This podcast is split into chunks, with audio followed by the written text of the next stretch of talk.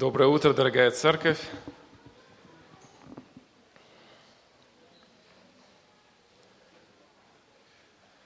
А, в 2007 году а, на канале Discovery вышел новый документальный фильм, даже серия фильмов.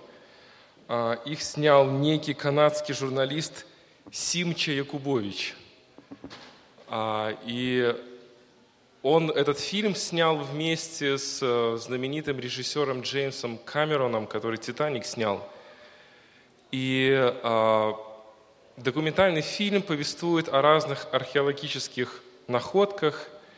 И одна из серий фильма заключалась в том, что этот Симча рассказывал в своем фильме о том, что он нашел настоящую гробницу Христа.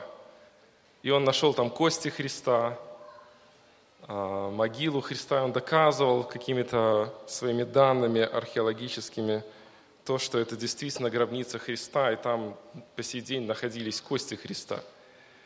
Ну, и он, конечно, в это же время говорил, ну, это пускай не, ну, не вводит в замешательство христиан, потому что Христос, э, как Библия учит, воскрес, и воскрес в духовном смысле, не в телесном – и Он обитает со всеми верующими, как говорит Писание. Интересно, что а, этот очень сильно разрекламированный фильм через три дня сняли с экрана, потому что буквально за три дня специалисты, библиологи а, полностью опровергли всю информацию, назвав этого режиссера а, шарлатаном.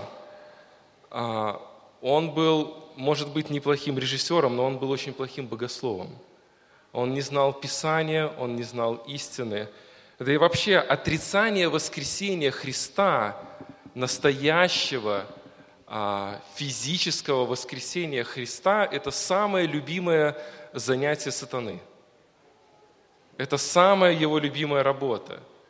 Сделать так, чтобы люди не поверили в то, что Христос воскрес – Потому что если Христос не воскрес, то Его слова есть неправда. Если Христос не воскрес, то Ветхий Завет полон лжи.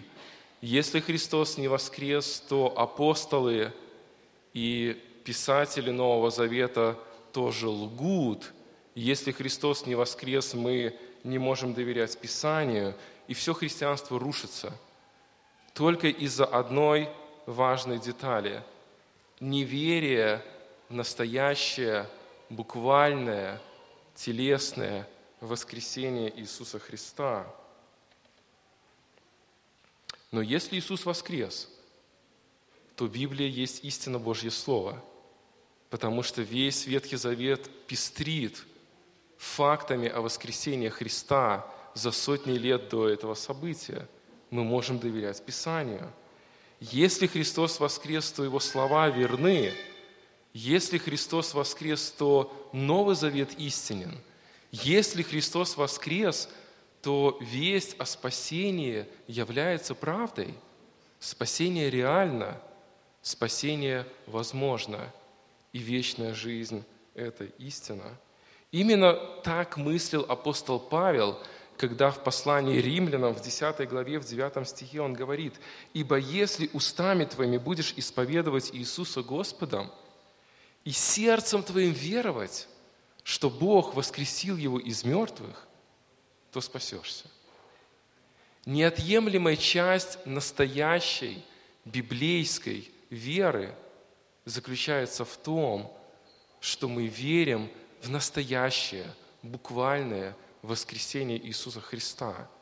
И, к сожалению, в современном христианском мире эта мысль настолько затертая, что мы не воспринимаем ее глубоко. Люди не воспринимают ее истинно, люди не воспринимают ее глубоко, воспринимают лишь как формальность. Христос воскрес, ну и ладно. Но это очень важная весть, ее описывают все четыре евангелиста. Все четыре евангелиста говорят о воскресении Христа, все четыре евангелиста дают нам огромное количество важных и мелких деталей. Интересно, что мы не знаем очень многих фактов. Мы даже не знаем, кто был там в этой горнице знаменитой. Ну, мы знаем некоторые имена, которые там были. Мы знаем, что там было 11 апостолов.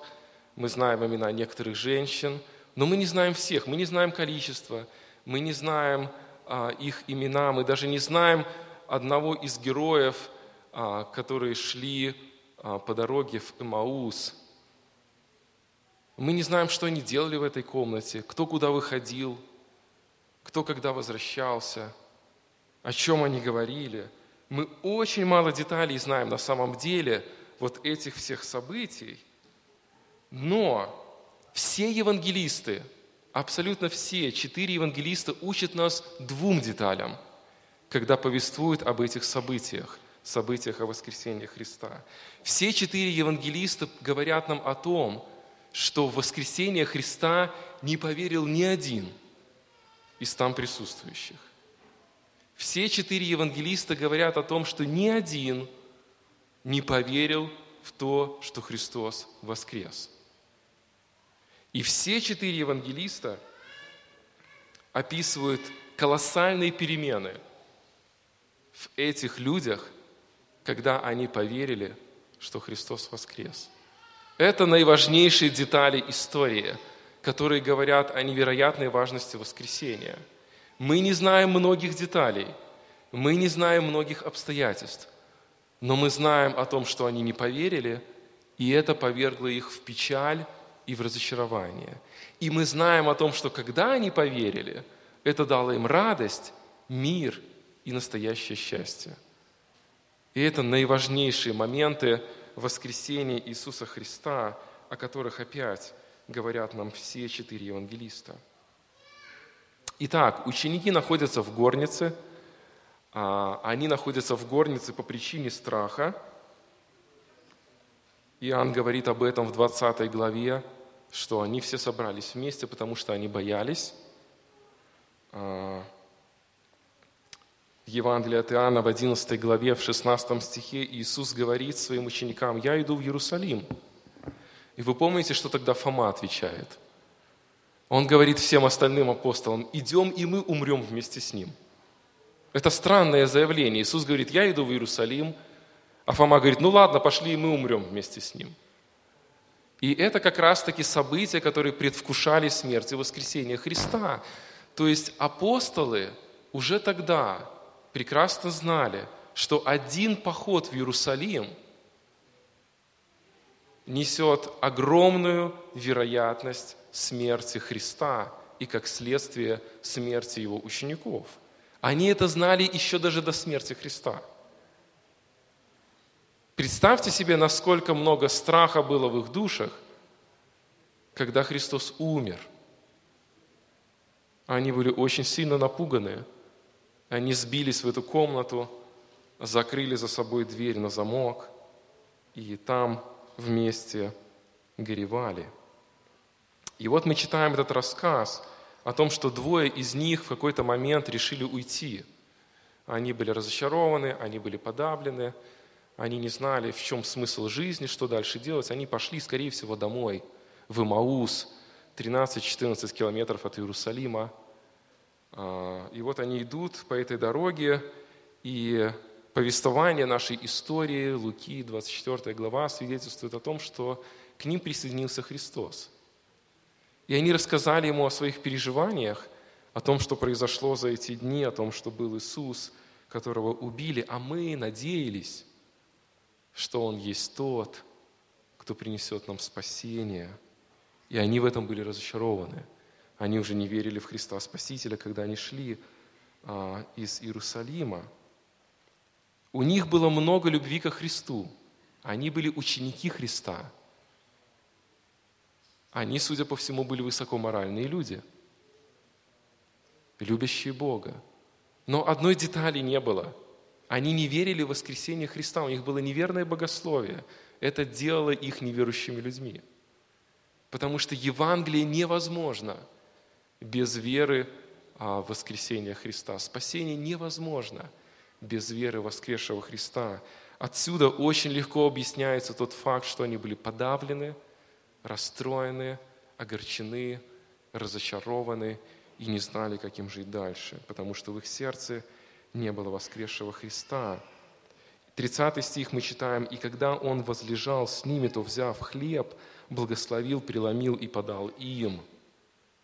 Заметьте, они даже есть не хотели после того, как Иисус через Ветхий Завет рассказал им о том, что Он есть Спаситель, которому надлежит умереть и воскреснуть.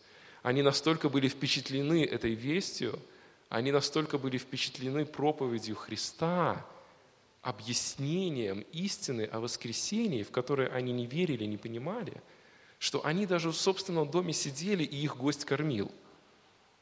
Это удивительно, они были просто в шоке. Они были просто в шоке. И 31 стих, как тогда открылись у них глаза, и они узнали его, но он стал невидим для них. Когда Христос их кормил, а, у них открылись глаза, но Иисус стал невидим для них. И они сказали друг другу, 32 стих, «Не горело ли в нас сердце наше, когда Он говорил нам на дороге и когда изъяснял нам Писание?» Вот это ощущение этих двух людей, разочарованных во Христе – когда им было объяснено Писание, а именно доктрина о воскресении Христа, у них загорелось сердце. У них появилась новая жизнь в душе, у них появилась радость и надежда. Настолько сильная радость, что встав в тот же час, они даже не ели. Им не надо было отдыхать. Они готовы бежать назад в Иерусалим, делиться вестью о воскресшем Христе. И давайте прочитаем этот текст с 33 по 43 стихи 24 главы. Это наш сегодняшний текст. «И, встав в тот же час, возвратились в Иерусалим и нашли вместе одиннадцать апостолов и бывших с ними, которые говорили, что Господь истинно воскрес и явился Симону, и они рассказывали о происшедшем на пути, как он был узнан ими в преломлении хлеба. Когда они говорили об этом, сам Иисус стал посреди них и сказал им «Мир вам!». Они, смутившись и испугавшись, подумали, что видят Духа. Но Он сказал им, что смущаетесь? И для чего такие мысли входят в сердца ваши? Посмотрите на руки мои, на ноги мои, это я сам – осяжите меня и рассмотрите, ибо дух плоти и костей не имеет, как видите у меня». И, сказав это, показал им руки и ноги.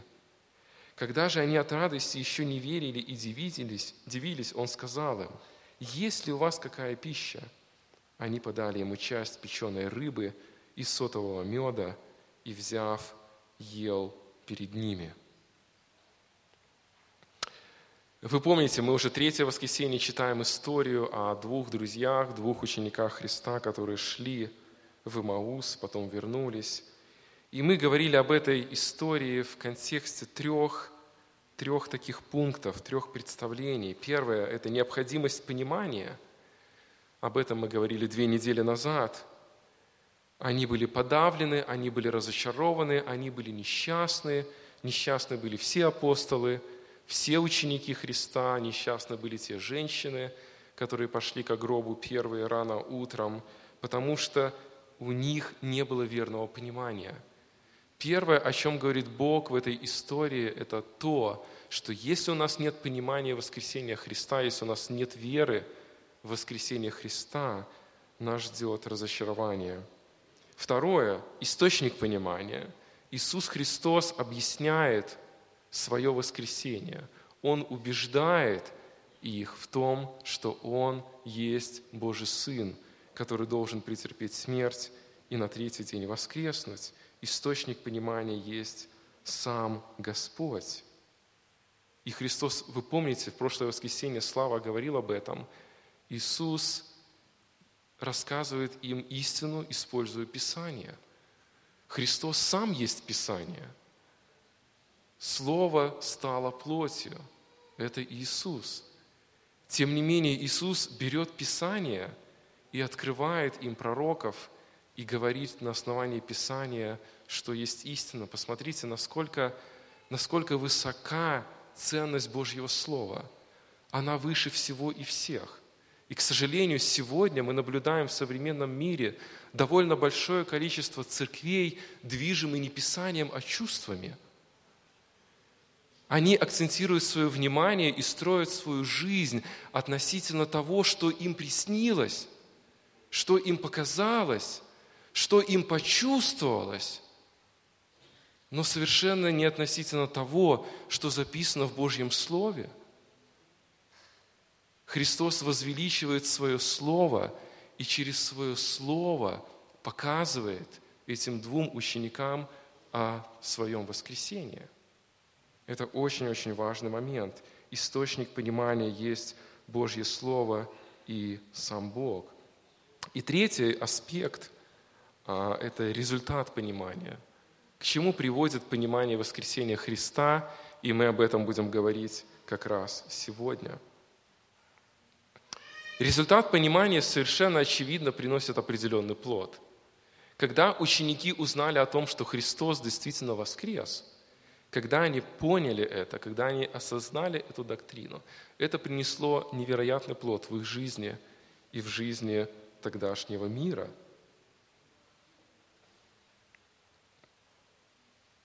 Некоторая женщина жила в Англии много лет назад, ее звали Роза Крофорс – интересно, что она а, прожила 20 лет, будучи абсолютно слеповой. Но через 20 лет ее слепоты ей сделали операцию, а, благодаря которой она стала видеть. И она несколько часов рыдала. Рыдала просто от радости того, что она может видеть все, что происходит вокруг – но через несколько часов, когда пришел врач, она уже успокоилась, он ей сказал кое-что, от чего она рыдала еще больше, чем от радости. Как вы думаете, о чем он ей сказал? Если вы смекалисты, вы можете сообразить, что врач ей сказал, послушай, в принципе, эту операцию можно было бы тебе сделать 20 лет назад – и ты бы не прожила 20 лет своей жизни, будучи слепой. Ее незнание о том, что она могла совершить эту операцию и не прожить 20 лет слепой, повергло ее в глубокую депрессию, в тоску, в печаль. 20 лет моей жизни уничтожены по причине одной простой детали. Мне никто не сказал, я не знала. Но эта история показывает нам то, что знание истины меняет людей. Важное знание преобразовывает нас, делает нас совершенно другими. Тем более знание истины, которое есть вечная истина, оно преобразовывает человека гораздо более. Итак, Бог заботится о том, чтобы ученики Христа узнали о воскресении, и Христос очень тщательно заботится об этом – очень тщательно заботится об этом. И наш текст сегодняшний, эти 11 стихов, можно разделить на три, а, на три части. А, первая часть – много свидетельств, вторая часть – много страхов, и третья часть – много доказательств. Много свидетельств, много страхов и много доказательств. Давайте посмотрим на первое – много свидетельств – вы помните контекст всей этой истории? Там на самом деле было очень много свидетельств. Женщины пришли к гробу, и они увидели пустую могилу. Они увидели эти одежды, но они не увидели тело Христа. Об этом очень ярко описывает Иоанн. Иисуса видели женщины, его видела Мария. Это свидетельство. Иисуса видели два ученика, которые шли в Эмаус – это тоже свидетельство, об этом говорит Лука. Много разных независимых свидетельств было о том, что Христос воскрес. И Бог тщательно заботится о том, чтобы люди это поняли, чтобы они это осознали. Именно поэтому два ученика что делают дальше? Мы читаем наш текст. «И встав в тот же час, возвратились в Иерусалим и нашли вместе одиннадцать апостолов и бывших с ним». Свидетельства воскресения Христа ведут их в Иерусалим назад. Они не хотят есть, они не хотят отдыхать. Историки говорят, что в это время было примерно 9 или 10 часов вечера. Эта дорога была опасной, эта дорога была темной, но ничто их не останавливает, потому что у них есть свидетельство воскресения Христа, они хотят им поделиться. И нашли вместе одиннадцать апостолов и бывших с ними. Кстати, это первое упоминание одиннадцати апостолов как группы особо избранных Христом людей. И ученики также были там, последователи – то есть 11 апостолов и остальных с ними. Найдены вместе были апостолы. Не они нашли, а они были найдены, если говорить о дословном переводе. И это намекает на то, что Бог каким-то своим проведением сделал так, что эти апостолы были вместе, они были найдены вместе – они даже, может быть, не особо-то и представляли, и строили эти обстоятельства, чтобы они остались вместе. Но Бог так сделал, что в этот момент они были вместе, потому что у него был план, еще одно свидетельство и явление этому количеству людей. И вот они приходят туда, эти два путника, два ученика, стучатся в закрытую дверь, говорят, откройте свои – им открывают. И они вот готовы поделиться удивительной новостью. Они только что Христа видели. Они реально видели Христа. Они были шокированы. А, им, им уже все равно было, что они голодные, что они уставшие, они были переполнены радостью. Они спешат поделиться этой новостью, но им что-то мешает. Им что-то мешает. И 34 стих говорит, которые говорили, что Господь истинно воскрес и явился Симону. Вот когда эти два ученика с Эмауса возвращаются в Иерусалим в горницу, они хотят поделиться тем, что они видели Христа. И в это время они, когда заходят в комнату, они понимают, что здесь уже обсуждают другое свидетельство. Христос уже явился Петру. И, может быть, Петр буквально за пять минут до них пришел туда, в эту горницу, и в состоянии шока, радости рассказывает всем апостолам и остальным ученикам о том, что он действительно только что видел Христа. И все это обсуждают. Все это обсуждают. Смотрите, как много свидетельств, как много доказательств. Женщины видели, Мария видела, Петр видел, два ученика видели.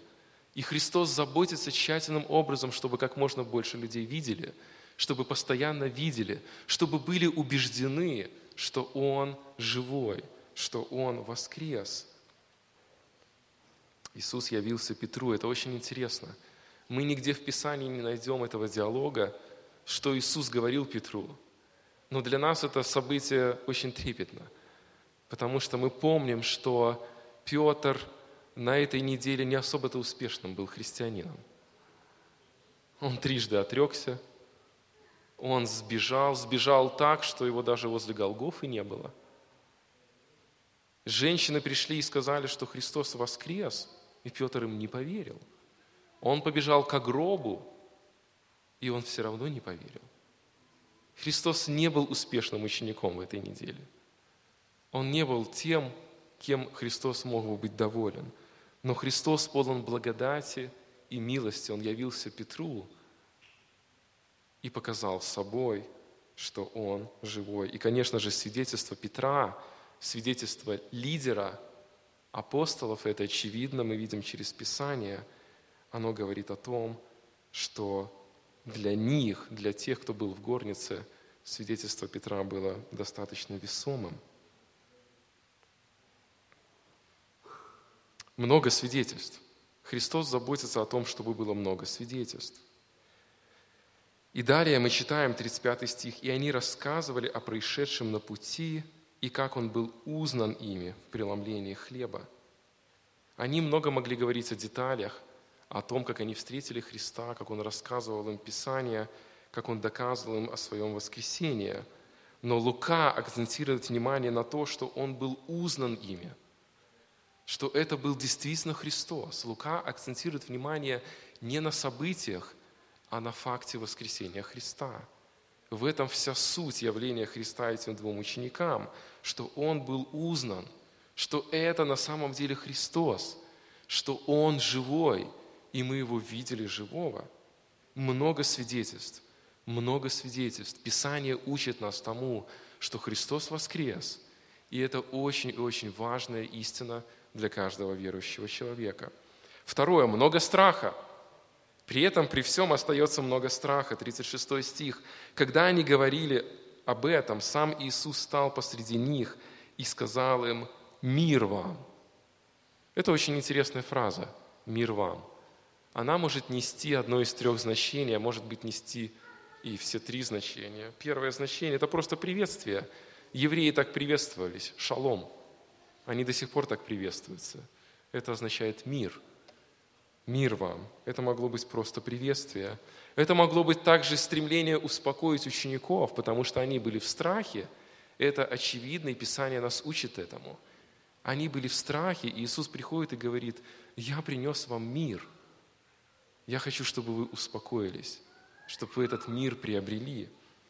И третье значение этой фразы, которое она может нести, это сама суть мира воскресения Христа. Христос примирил нас с Богом. Он сделал так, что между человеком, верующим в жертву и воскресение Христа, и Богом стал мир. Христос, по сути, принес этот мир своей жертвой и воскресением. Поэтому фраза «мир вам», она очень громкая, она очень ярко звучит во всех значениях с уст Иисуса Христа. Но они были в страхе. Посмотрите, как Иоанн об этом говорит, 20 глава Евангелия от Иоанна, 19 стих. «В тот же первый день недели вечером, когда двери дома, где собирались ученики его, были заперты – из опасности от иудеев. Они боялись иудеев. Пришел Иисус и стал посреди и говорит им, мир вам. Много свидетельств о воскресении Христа, но много страха. Много страха в этих учениках. Иисус приносит мир туда, где царит страх. Кстати, Христос выглядел совершенно обычно – он выглядел как человек, его можно было узнать, как Иисуса Христа, как все люди. Его тело было другим, оно было преображено, а, оно могло ходить через стены, появляться, исчезать, но в то же время они могли узнать его. Христос имел тело, которое было подобно телу человека. Мария даже подумала, что он садовник. То есть она видела человека, Иисуса Христа.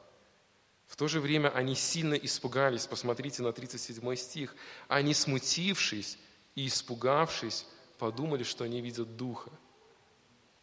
Ученики смутились и испугались. Все еще продолжает в их сердце быть неверное богословие, богословие отрицания воскресения Иисуса Христа. Кстати, они не испугались из-за вида Иисуса. Они испугались, скорее всего, по причине того, что Он появился ниоткуда – двери ведь были заперты. И они смутились, они испугались. Здесь стоит греческое слово «инфобос», фобия, мы от этого слова имеем фобии, страхи. У них нет уверенности в воскресения, у них нет убежденности еще. Может быть, у некоторых есть, у Петра, у этих учеников, которые вернулись из Эмауса. Но мы видим через тех, что они были в страхе, они были смущены, они не понимали, что это значит. Может быть, это привидение. Вы знаете, что страх – это последствие греха. Мы хорошо с вами помним из первых глав Бытие, что до греха не было страха. Адам и Ева, они не знали, что такое страх. Страх возник тогда, когда они согрешили. Помните, первый страх – это было первое последствие греха. Они испугались и спрятались от Бога. Страх – это последствие греха. Первое послание Иоанна, 4 глава, 18 стих, Иоанн говорит, «В любви нет страха, но совершенная любовь изгоняет страх, потому что в страхе есть мучение». В страхе есть мучение, но совершенная любовь изгоняет страх. И в контексте первого послания Иоанна Иоанн рассказывает о совершенной любви, которую мы познали через жертву Христа – воскресение Христа должно было принести радость и мир, отсутствие какого-либо страха. Поэтому они полны страха пока. Они не знают, что это значит. Но смотрите, у нас много свидетельств. Христос явился многим людям. У нас есть много свидетельств. У нас есть много страха. Даже когда Христос явился, ученики Его были в растерянности. Ученики Его были в страхе. Они думали, что это не Христос, а некий дух, какое-то привидение. Третье. Много доказательств. Смотрите, что после этого делает Иисус. Его цель, она ясна, она точна. Он пришел показать и доказать и убедить, что Он воскрес. Поэтому 38 стих – это много доказательств. Много доказательств. Но Он сказал им, что смущаетесь и для чего такие мысли входят в сердца ваши? Что смущаетесь и для чего такие мысли входят в сердца ваши? Он видит их страх, он видит их сердце, он видит их смущение, и он задает риторический вопрос. Иисус не нуждается в ответе. Этот вопрос риторический. Это вопрос как какой-то упрек. Они обеспокоены, они полны страха. Иисус говорит, как вы смущаетесь? Вы же должны знать, что я воскрес. Вы знаете, что могила была пуста. Вы знаете, что ангелы засвидетельствовали. Вы знаете, что женщины пришли и рассказали вам об этом. Вы знаете, что Петр только что пришел и сказал, что Иисус ему явился. Тот Петр скептик, который не поверил женщинам, который не поверил пустой могиле. Он только что пришел и сказал, я видел Христа. Вы знаете двух учеников, которые только что вернулись, и Иисус их буквально перебил своим явлением. И при этом, при всем, вы не верите. Вы полны страха, вы полны смущения, и мозги ваши работают в сторону, как это объяснить? Наверное, это привидение. Вот это мышление человека, который не верит в воскресение Иисуса Христа. Поэтому Иисус переходит к доказательной базе – он доказывает им, показывает им, что Он есть воскресший Христос, что Он не привидение. Иисус своим вопросом призывает их к трезвой оценке, посмотреть на явные факты, доказательства Его воскресения. 39 стих мы читаем, «Посмотрите на руки мои и на ноги мои, это я сам, осяжите меня и рассмотрите, ибо Дух плоти и костей не имеет, как видите у меня. Христос предлагает им посмотреть на Него, Он предлагает им потрогать Его, Он предлагает им убедиться многими доказательствами, что Он есть воскресший Христос, потому что без веры в воскресения Христа невозможно их спасение. Невозможно их спасение. Он говорит, посмотрите на мои руки – посмотрите на мои ноги. И, очевидно, там были раны, потому что об этом нам говорит Иоанн через историю с Фомой. Хотя, когда мы читаем в Евангелиях о распятии Христа, нигде не описывается факт того, что его пронзали а, гвоздями руки и ноги. Но Иоанн в 20 главе говорит – если не увижу на руках его ран от гвоздей, и не вложу перста моего в раны от гвоздей, и не вложу руки мои в ребра его, не поверю, это Фома говорит. После восьми дней опять были в доме ученики его, и Фома с ними. Пришел Иисус, когда двери были заперты. Заметьте, все еще закрыты двери. Все еще страх. Восемь дней прошло.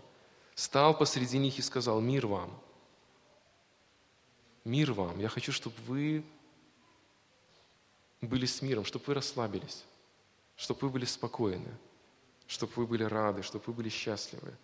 Потом говорит Фоме, подай перст твой сюда и посмотри на руки мои, подай руку твою и вложи в ребра мои, и не будь неверующим, но верующим. Иисус говорит, это я сам. Многие доказательства – Посмотрите на мои раны, посмотрите на мои руки, посмотрите на мои ноги, потрогайте меня и будьте убеждены, что я воскрес. И сказав это, показал им руки и ноги. И когда же они от радости еще не верили? Смотрите, насколько сложный процесс. Они от радости еще не верили. Это какие-то противоречия. У них была радость, что они увидели настоящего Христа, и они убедились, но в то же время они не верили. Это было некое состояние шока, в котором они пребывали в эту секунду. Насколько тяжело им было принять воскресение Иисуса Христа. Это очень похоже на историю с Петром в 12 главе Деяний апостолов. В 9 стихе мы читаем, Петр вышел и следовал за ним, не зная, что делаемое ангелом было действительно, а думая, что видит видение. Вы помните, ангел освобождает Петра из темницы, в которой Петр был прикован к двум стражникам а, цепями, двери были закрыты, возле дверей еще было два стражника. Ангел приходит к нему, толкает его в бок э, ночью и говорит, просыпайся. Он проснулся, одевайся. Петр оделся, вставай. Петр встал.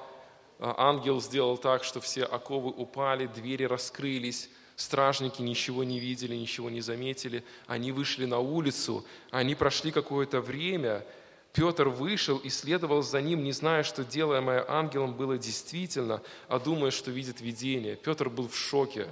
Он вышел из тюрьмы, пошел по улице и думал, что он спит.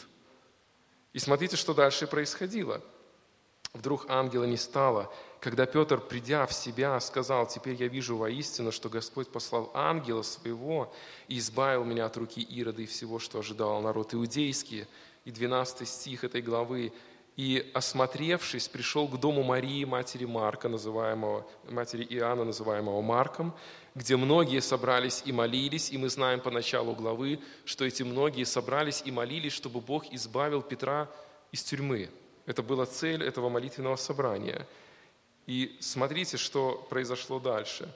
Когда же Петр постучался у ворот, то вышла служанка именем Рода, и, узнав голос Петра, от радости не отворила ворот, но, вбежав, объявила, что Петр стоит у ворот. Интересно, она пошла открыть дверь, услышала Петра, убежала.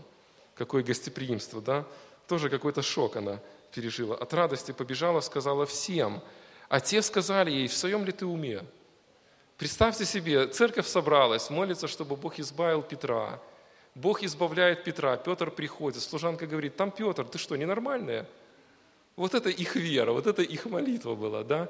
Они пребывали в каком-то состоянии шока, они не могли понять и поверить, что Бог такую милость делает, такую благодать. Представьте себе, что чувствовали вот эти ученики, апостолы Христа, когда они увидели настоящее воскресение. В этом суть всего Евангелия настолько радостная, что от радости они не поверили, они были вот в этом состоянии шока. И что Иисус делает – он говорит, слушайте, давайте попробуем еще одну вещь, еще больше доказательств. И он говорит, есть ли у вас какая пища? Они подали ему часть печеной рыбы и сотового меда, он взял и ел перед ними. Много, много, много доказательств. Я живой. Много свидетельств, много страха и много доказательств. И это все история – о воскресении Иисуса Христа.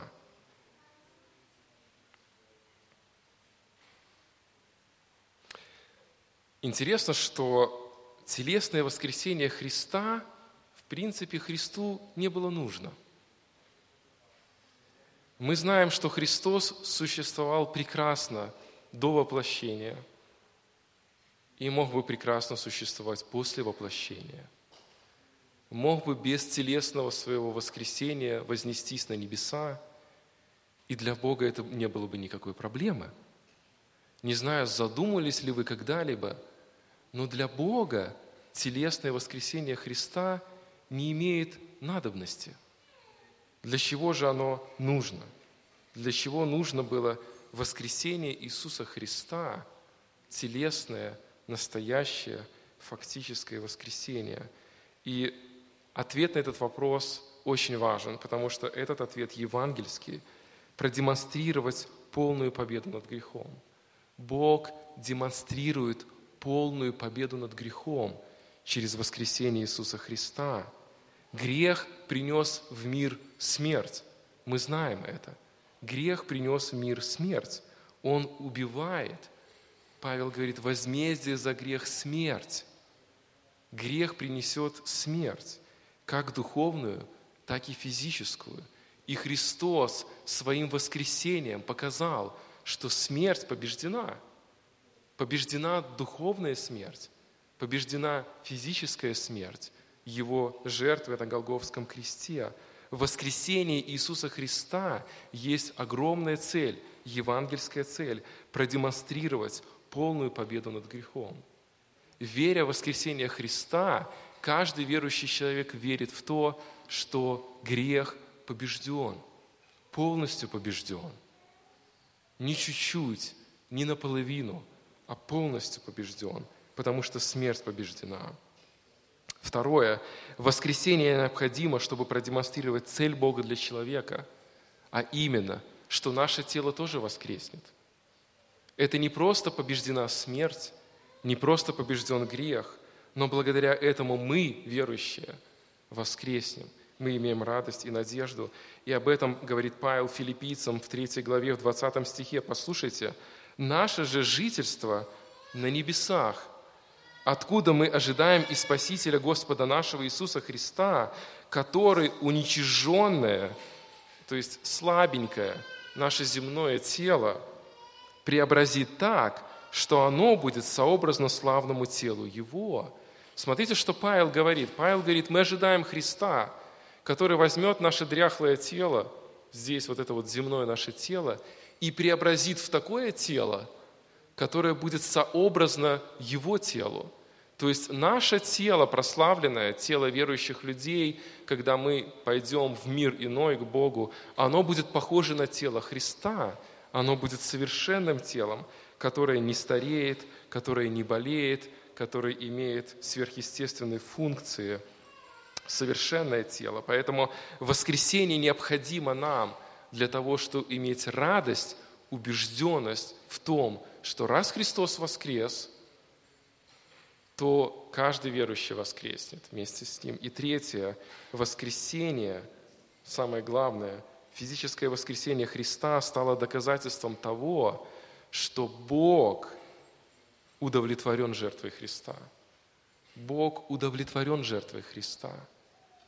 Бог доволен, умилостивлен. Жертвы Христа было достаточно. Нам не нужны никакие больше жертвы. Сегодня многие религии идут путем того, чтобы подзаработать себе спасение, если вдруг Христос барахлил и до конца не исполнил. Но это неправда, это ложная религия. Христос полностью умилостивил Отца – полностью искупив весь грех, и поэтому Бог воскресил его из мертвых. Именно так говорит апостол Петр в своей первой проповеди. Бог воскресил его. Бог воскресил Христа, потому что Бог удовлетворен. Все грехи покрыты. Он не гневается. Радость Божья, она явилась в воскресении Иисуса Христа. Смотрите, насколько это все важно – Именно поэтому мы понимаем, почему Иисус так много старался для того, чтобы доказать свое воскресение. Очень много было разных свидетельств. Мы видим, очень много было страха, и мы видим, что очень много было доказательств. И в конце я хочу задать вопрос. Что нам дает воскресение Иисуса Христа? Как изменилась ваша жизнь, или как может измениться ваша жизнь если вы поверите в воскресение Христа? Как это реально отразится в вашей жизни? Как вот это богословие «Я верю в воскресение Иисуса Христа»? Мы через несколько месяцев будем говорить «Христос воскрес», праздновать праздник Пасхи. И эта реальность, как эта реальность отражается в вашей жизни? Как эта реальность отражается в моей жизни? Посмотрите, как эта реальность отразилась в жизни апостола Петра, этого труса, предателя, который сбежал, который трижды не верил еще после этого всего. Его вера отразилась в его проповеди. Мы читаем Деяния 2 глава, 23 стих. «Вы взяли и, пригвоздив руками беззаконных, убили, но Бог воскресил его». Это Петр говорит в своей первой проповеди. Он убежден в воскресении Христа. Мы перелистнем одну страничку на третью главу, 15 стих, и читаем опять, что Петр говорит в следующей проповеди. «А начальника жизни убили, этого Бог воскресил из мертвых, чему мы свидетели». Смотрите, как преобразилась жизнь Петра. Он стал смелым благовестником. Он не боялся ничего и никого. Тот вчерашний трус, поверив в воскресение Христа, пошел на улицу, проповедовал, и мы читали Деяние 12, он побывал в тюрьме из-за этого. И побывал там неоднократно. Деяние 4 глава, переверните еще одну страничку. Еще проповедь Петра. Что имеем Иисуса Христа Назарея, которого вы распили, которого Бог воскресил из мертвых? Это тот же Петр говорит о том же. Еще одну страничку перевернем. Деяние 5 глава 30 стих. Бог отцов наших воскресил Иисуса, которого вы умертвили, повесив на дереве. Это вся суть жизни и деятельности Петра. С того момента, как он стал убежден в воскресении Христа, его жизнь радикально изменилась он пошел и всем рассказывал. Всем рассказывал о воскресении Христа. Потому что это надежда. Потому что если Христос воскрес, то каждый верующий воскреснет. Если Христос воскрес, то Бог полностью, полностью умилостивлен. И значит, примет нас в свои вечные обители. Если Христос воскрес, то грех полностью оплачен, и смерть побеждена.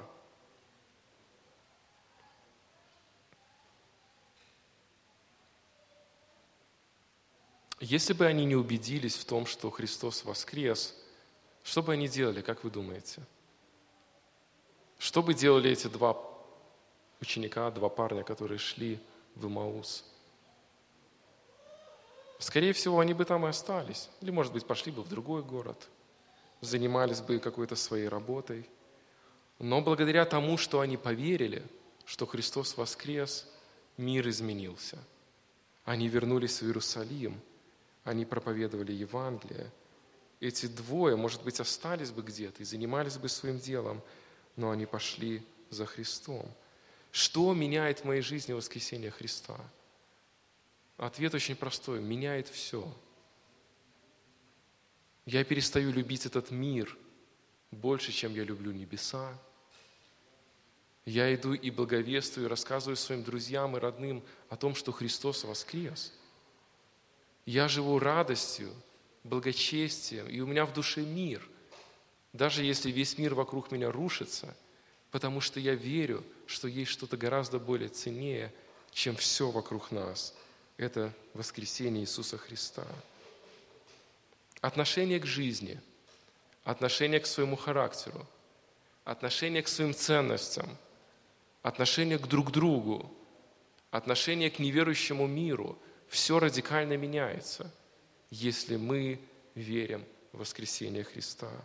Пусть Господь благословит нас, друзья, быть похожими на этих двух путников, которые, поверив в воскресение Христа, развернулись и пошли назад. Пошли делиться, пошли радоваться, пошли меняться, пошли преобразовывать свою жизнь в соответствии с Божьей волей, потому что радость есть воскресшего Христа, радость спасения. Пускай это утешает нас, когда нам тяжело, пускай это дает нам силу, когда мы боремся с грехом, пускай дает нам уверенность, когда мы стоим перед какими-то сложными вопросами или выбором в нашей жизни. Пускай воскресение Христа движет нашим сердцем, нашей жизнью, нашими ценностями каждый день нашей жизни – и это самое драгоценное, что только есть у нас, евангельская весть о воскресении Христа. Пусть Господь благословит нас. Аминь. Давайте помолимся.